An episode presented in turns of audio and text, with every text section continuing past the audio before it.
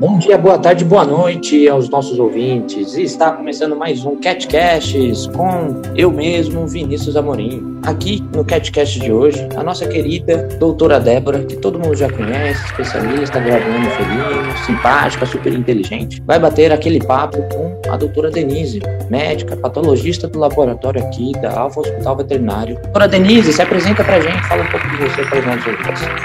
Olá, gente, tudo bem? Bom, como o Vini já me apresentou, me chamo Denise, sou graduada em medicina veterinária e depois eu fiz a especialização, a residência em patologia geral e clínica. E faz mais ou menos um ano que eu estou aqui no laboratório do Alfa, trabalhando como patologista e microbiologista também. Muito bom, Denise. E no CatCast de hoje, as doutoras vão começar esclarecendo as dúvidas que muitas pessoas têm mandado para a gente nas redes sociais com relação às doenças FIV, FeLV e PIF. Então, doutora Denise, o que são essas doenças? Bom, as três doenças, elas são doenças virais, quer dizer que elas são transmitidas por vírus. Falando assim especificamente de cada uma, eu vou começar pela PIF. A transmissão da PIF, ela ocorre através das fezes, né? Então, os gatos, eles eliminam o vírus da PIF, que é um coronavírus, lembrando que não é o mesmo coronavírus que a gente está aqui habituado na nossa pandemia, é o coronavírus felino, e ele não passa para humanos, tá? Esses gatos, eles eliminam através das fezes, e gatos que dividem a caixa de areia ou então locais que tem muito gato, abrigos, locais para adoção, onde os gatinhos dividem as bandejas de areia, eles costumam receber essa doença, ter se infectar o vírus do, do coronavírus felino. Então, dessa forma que, que eles acabam adquirindo essa doença. Em relação à FeLV, ela já é outro tipo de vírus, e a principal forma de transmissão dela é através da saliva. Lembrando que os gatos eles têm costume de se lamber, tanto eles próprios quanto os gatos próximos a eles, né? Então é importante a gente estar tá também levando sempre levar em consideração essa forma de transmissão, né? E o vírus da FIV também é um vírus, só que ele é um vírus que é transmitido, além da saliva, ele também é transmitido pelo sangue. Então, se o gatinho tem muito acesso à rua, entra em mu muita briga, luta, ele acaba tendo uma chance maior de contrair esse vírus da FIV, né? Porque ele é um vírus que também ele é pego através da corrente sanguínea. É, o vírus da FIV, a gente também chama ele como AIDS felina, mas a transmissão não é como a dos seres humanos, né? É através do sangue, contato com sangue e a saliva. E ele costuma causar uma, uma imunossupressão, o animal fica com a imunidade muito baixa e aí ele fica mais suscetível a pegar outras doenças. Então, o animal que tem FIV, por ele ter uma imunidade baixa, ele pode ter mais chances de pegar uma pelve que é o vírus da leucemia felina, ou uma PIF, ou outras doenças. Muito claro na explicação da doença, e isso é importante, justamente, né, caso tenha alguns sintomas nos nossos bichos, né, a gente consultar o veterinário, né, e aí, através dos exames, pode-se descobrir que é, esse gato contraiu essa doença, né. E é, como funciona a transmissão? Eu acho que a D resumiu bem como que funciona a transmissão de cada um deles, mas na forma prática, assim, né, transmitindo a informação para quem está perguntando, a ideia é o seguinte: a maioria dos casos de transmissão ocorrem naquele, naquele modo de aglomeração, né? Quando a gente tem vários gatinhos convivendo no mesmo ambiente, onde a gente vai ter a transmissão direta e indireta desses vírus. A PIF compartilhando caixinha de areia, você acaba tendo a transmissão do coronavírus através das fezes. FIV e FeLV através de arranhadura, lambedura. Então, quando você tem essa, essa pequena comunidade e você tem vários gatinhos com vários temperamentos diferentes, quando os gatinhos se dão bem, um lambe o outro. Quando os gatinhos não se dão bem, ocorre atrito, arranhadura, às vezes brincadeira, enfim, é, e a transmissão acaba ocorrendo. Ela resumiu de maneira bem bem didática, bem interessante, é mais fazendo um adendo à vida prática. Às vezes a gente fala lambedura, arranhadura, sangue, fezes, secreção disso, secreção daquilo, a pessoa fica com uma certa dificuldade de transportar isso para a vida prática dela. É basicamente isso. Transmissão acontece pelas secreções e é impossível controlar isso no ambiente que existem outros gatos, né? Normalmente, FIV-FeLV, principalmente, são, são pacientes que, ao diagnosticar positivo, a gente recomenda não ter outros contactantes felinos, ou seja, não ter outros habitantes felinos na casa, que, se negativo, vão passar a ser positivos. Deu para entender certinho? Deu, deu para entender. É, e como saber se é, um gato, né, porta essa doença?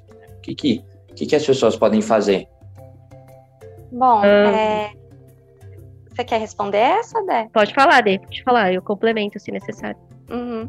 Ah, o... como saber que o gato é portador dessa doença? A primeira coisa que a gente tem que fazer quando a gente vai colocar um gatinho dentro da nossa casa, em contato com. Se você já tiver um animal em contato com outro gatinho, ou se você não tiver nenhum animal, vai ser seu primeiro gatinho, a gente tem que levá-lo a um médico veterinário, né?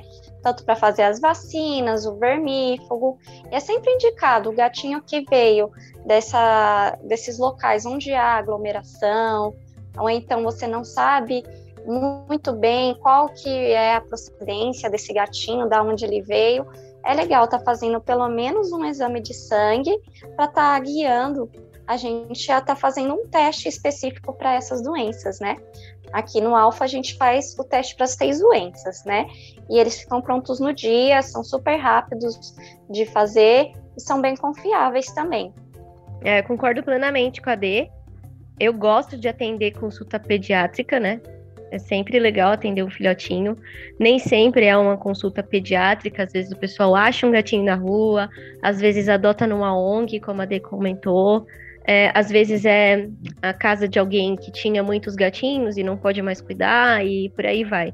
O que é importante saber é sempre se aquele paciente está bem e o que você precisa para manter aquele paciente bem.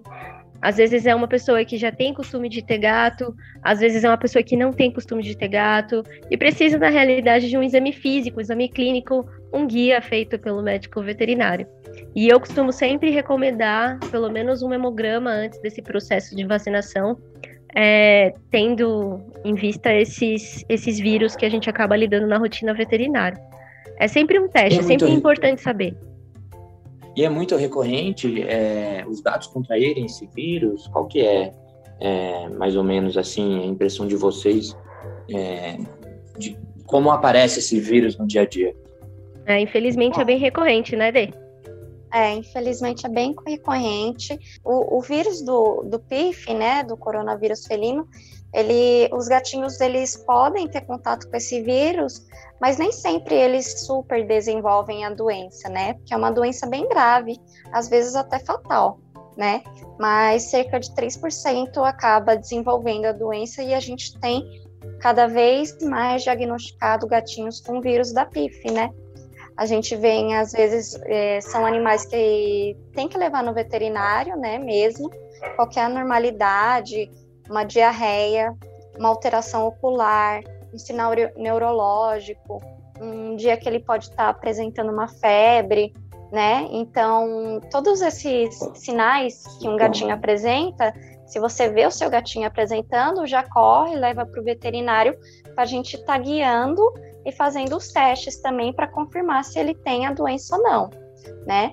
A mesma coisa para o FeLV e para o FIV. Qualquer dia que você vê o seu gatinho mais apático, mais quietinho, mais tristinho, mesmo que passe rápido, é um sinal que ele pode ter a doença. Vocês falariam algum método de prevenção, é, talvez alguma medida para que os gatos não, é, não peguem esses vírus? Sim, prevenção sempre é interessante falar da vacina. Vacina aqui no Brasil, FIV-FeLV já possuem um tipo vacinal. O que dificulta a vacinação é, na realidade, a sorologia. O teste tem que ser feito sempre antes de cada aplicação de cada vacina. Então, esse teste para a gente entender se o paciente é positivo ou negativo. PIF, infelizmente, território brasileiro a gente ainda não tem. Medidas de prevenção domiciliar que seriam interessantes seria evitar aglomeração felina, evitar ter muitos gatinhos. Sempre que for adotar um gatinho, levar antes ao médico veterinário e tentar entender quem é aquele paciente. Exame básico de hemograma, exame básico de fezes, enfim, sempre tentar entender qual é o, o, o perfil do animal que você está adotando. Você quer acrescentar alguma coisa, Dê? Eu acredito que não, acho que é exatamente isso, né? A gente tem que fazer os exames antes de, de colocar um gatinho dentro da nossa casa, né? Os exames básicos de rotina mesmo. Também uma coisa que é legal fazer é tipo uma quarentena, avaliar se esse gatinho realmente tá com a saúde 100% antes de colocar ele em contato com os gatinhos. Dar uma observação, deixar ele um pouquinho isolado e observar, ver se ele apresenta algum sinal que talvez os exames não tenham detectado. Não, legal, muito bom saber essas medidas que vocês falaram, né? Vocês têm mais alguma coisa a acrescentar com relação a essas doenças, algo que a gente queira saber, que é importante? Eu gostaria de fazer um resuminho, né, de tudo que a gente já falou. Se você tem um gatinho e, e ele apresenta diarreia, ele apresenta febre, se ele apresenta alguma alteração ocular, às vezes o olhinho dele está mudando de cor, ou então do nada aparece uma, um machucadinho no, no olhinho, né? Leva no veterinário, né? Vamos investigar, né? Não deixe isso quieto, porque a doença ela pode ir evoluindo, né? E com o auxílio do veterinário a gente consegue conter melhor a evolução da doença. Para a FeLV, a mesma coisa, qualquer apatia do seu gatinho, né? Lembrando que o FeLV, ele é o vírus da leucemia felina, né? Então, ele causa um câncer no sangue, né? São células no sangue que elas não estão normais. Então, também, qualquer apatia no seu gatinho, sinal de febre, é, se você vê ele mais quietinho, leva no veterinário. E a FIV também, a mesma coisa. Sempre que você vê qualquer alteração de comportamento no seu gatinho, não deixa passar, leva no veterinário para a gente investigar, porque quanto mais a, a doença evolui no seu gatinho, pior. Exatamente.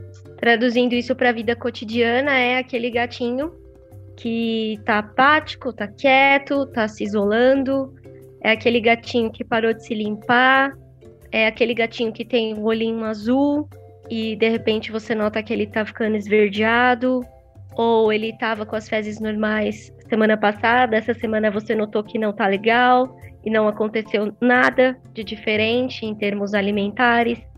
É aquele gatinho que tem um machucadinho no olho que você trata, trata e não melhora.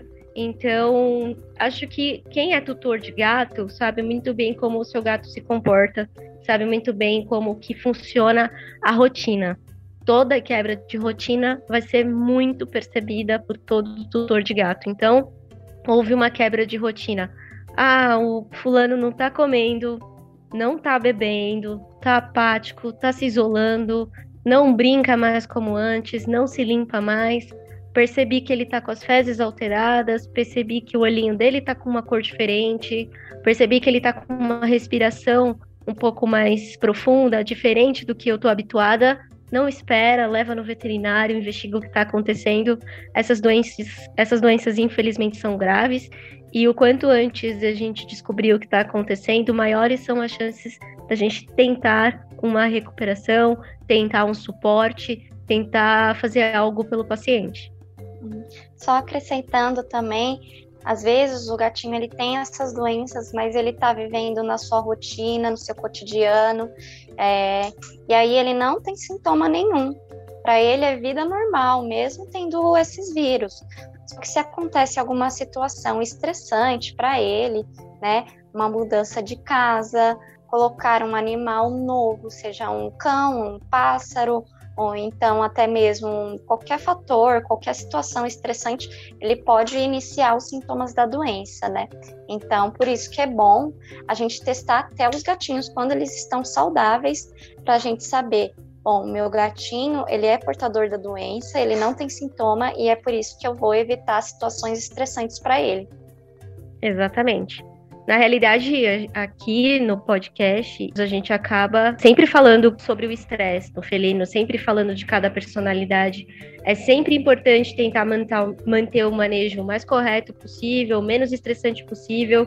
Essas doenças, elas podem ser assintomáticas, como a doutora Denise comentou, e podem acontecer outras situações também que divergem um pouquinho dessas doenças, mas que são tão importantes, todas vindas de um estresse, todas vindas de uma situação que acabou colocando aquele paciente nessa situação e desenvolvendo alguma doença. Muito legal, gente. E agora, mudando um pouquinho de assunto, né, para a área de dermatologia, né, tem uma pergunta aqui que mandaram para a gente com relação à, à frequência que os gatos trocam de pelo. A frequência de troca de pelo normalmente ela é sazonal, mas a troca de pelo no gato ela pode ter outros aspectos de interferência aspectos, por exemplo, como a doutora Denise falou no, na, na outra pergunta, estresse. Paciente que está submetido a um ambiente de estresse, né, sob constante estresse, é um paciente que vai ter uma maior queda de pelo, né? É sempre importante analisar e tentar diferenciar se a gente está tendo uma troca de pelo, que seria algo considerado normal. Isso você observa em períodos específicos no ano, onde o paciente vai ter uma maior queda de pelo e não vai gerar necessariamente nenhuma falha de pelo. Ou seja, nenhuma região daquele paciente em relação à pele e ao pelo vai estar alterada. É como se aquela queda acontecesse de maneira uniforme. Então, a queda de pelo, ela pode gerar, ela pode é, ser, sofrer algumas interferências, principalmente de estresse, né? O paciente que está submetido a uma situação de estresse, e essa situação pode ser uma situação ambiental, ele vai ter uma maior queda de pelo e uma queda de pelo constante, né? Algumas em situações de estresse, por que que ocorre essa queda de pelo? Basicamente por descarga de noradrenalina, adrenalina, enfim, coisas muito específicas. O tutor né, ficaria meio atordoado, mas normalmente é, a queda de pelo normal por estresse acontece por descarga desses, desses neurotransmissores e as consequências dele no organismo do paciente. Você quer acrescentar alguma coisa, Dê? Olha, eu concordo com tudo que a Débora falou. Eu queria só acrescentar, assim, que também há outros fatores, né? A gente chama de fatores fisiológicos, que são naturais do corpinho do gato, do corpinho de qualquer ser vivo, né? Mas a gente também tem as doenças, né? tem doenças que causam a queda de pelo, né? A nossa rotina é muito grande aqui de doenças, principalmente fúngicas, fungos que são de ambiente, que o gatinho não tem culpa de ter adquirido, ele teve o contato de alguma forma com algo que tinha o fungo e ele acabou, acabou desenvolvendo a doença. Isso daí pode causar queda de pelos nesse animal. Outro, outra questão também, né, tem a questão do estresse, tem a questão também de em relação a hormônios, né? Ele pode estar tá apresentando alguma doença hormonal, possa também estar tá gerando essa queda de pelos, e existem várias doenças dermatológicas, e cada uma tem uma causa específica, e existe uma investigação mesmo para a gente conseguir descobrir a origem dessa queda de pelos, que é atípica, não é. está fora do natural do animal, né? Isso, e dessa forma, a Denise comentando das doenças patológicas foge um pouquinho daquela visualização que eu comentei no início. Não é um paciente que vai ter uma queda de pelo uniforme, não. Ele vai ter uma região que o pelo tá falhado, tá quebradiço.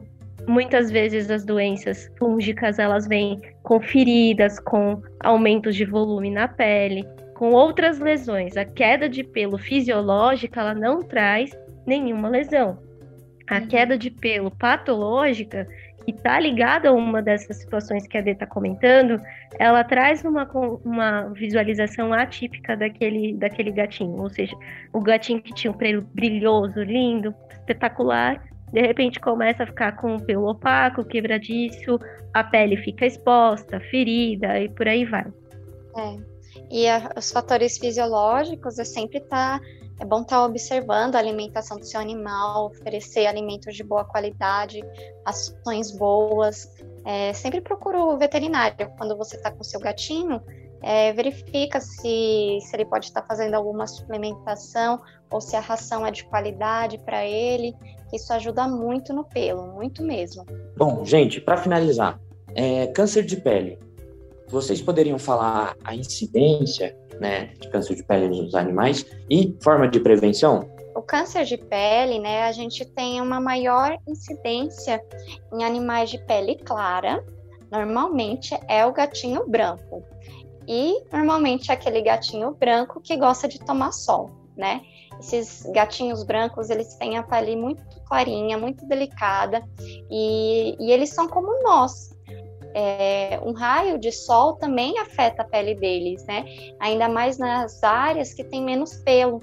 Então, orelha, o narizinho, né? A parte assim abaixo da orelha também, a testinha dele. E ele acaba desenvolvendo câncer de pele, principalmente nessas áreas, né?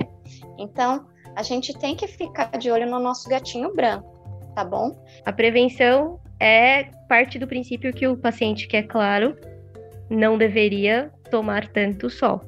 Então a ideia é evitar de fato que esses pacientes fiquem em contato com o sol, né, com o sol muito alto, muito, muito claro, aliás, muito forte, em porções do dia em que esse sol pode trazer uma maior alteração para a pele dele.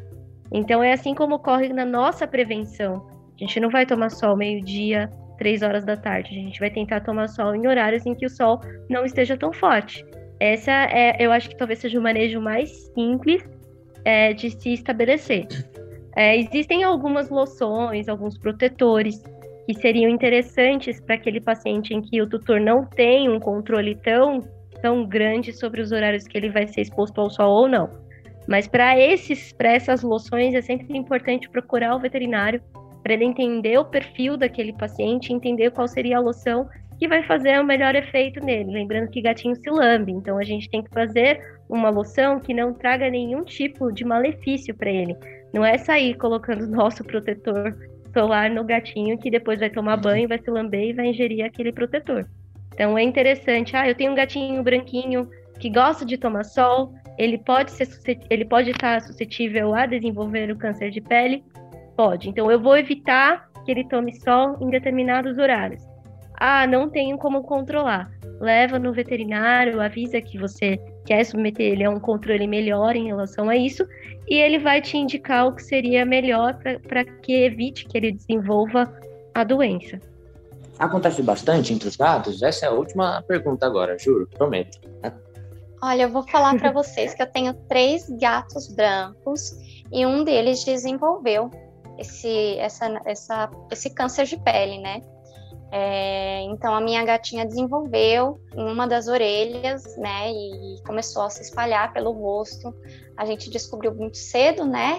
E já começou com os tratamentos e hoje ela usa as loções, né? Porque eu sei que ela já tem uma predisposição, né? Ela tem, ela tem maiores chances de voltar a ter esse, esse câncer de pele, mesmo sem tomar os, sem acesso ao sol. Então, ela é uma gatinha assim que a gente já tem uma forma, uma atenção mais voltada a ela quando se trata de sol e de proteção da pele. Bom, gente, muito obrigado pela participação de vocês né? Muito importante a gente estar tá fazendo esse podcast para a gente saber como cuidar dos nossos animais, cuidar dos nossos gatinhos. Agradeço a doutora Débora e a doutora Denise pelos esclarecimentos, foi muito bom, né? E obrigado a você, ouvinte amante de gatos, por enviar suas dúvidas e interagir com a gente, tornando aqui o nosso debate, né, as nossas discussões mais rica e para a gente ter mais cuidado com nossos animais. Né? Lembrando que vocês também podem entrar em contato para solicitar uma consulta, né?